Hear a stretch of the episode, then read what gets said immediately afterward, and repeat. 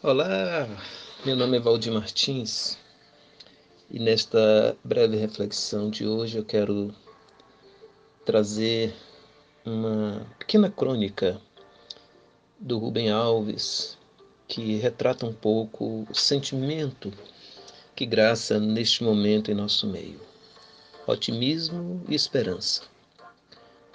Hoje não há razões para otimismo. Hoje só é possível ter esperança. Esperança é o oposto de otimismo. Otimismo é quando, sendo primavera do lado de fora, nasce a primavera do lado de dentro. Esperança é quando, sendo seca absoluta do lado de fora, continuam as fontes a borbulhar dentro do coração. Camille sabia o que era esperança. Suas palavras.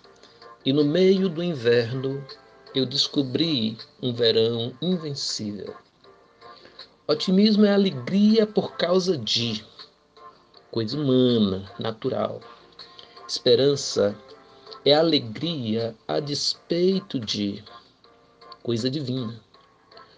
O otimismo tem suas raízes no tempo. A esperança tem suas raízes na eternidade.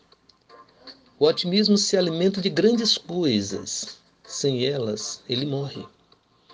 A esperança se alimenta de pequenas coisas.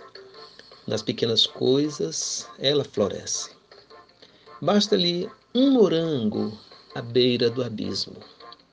Hoje é tudo o que temos. Morangos à beira do abismo.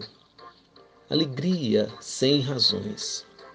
A possibilidade da esperança.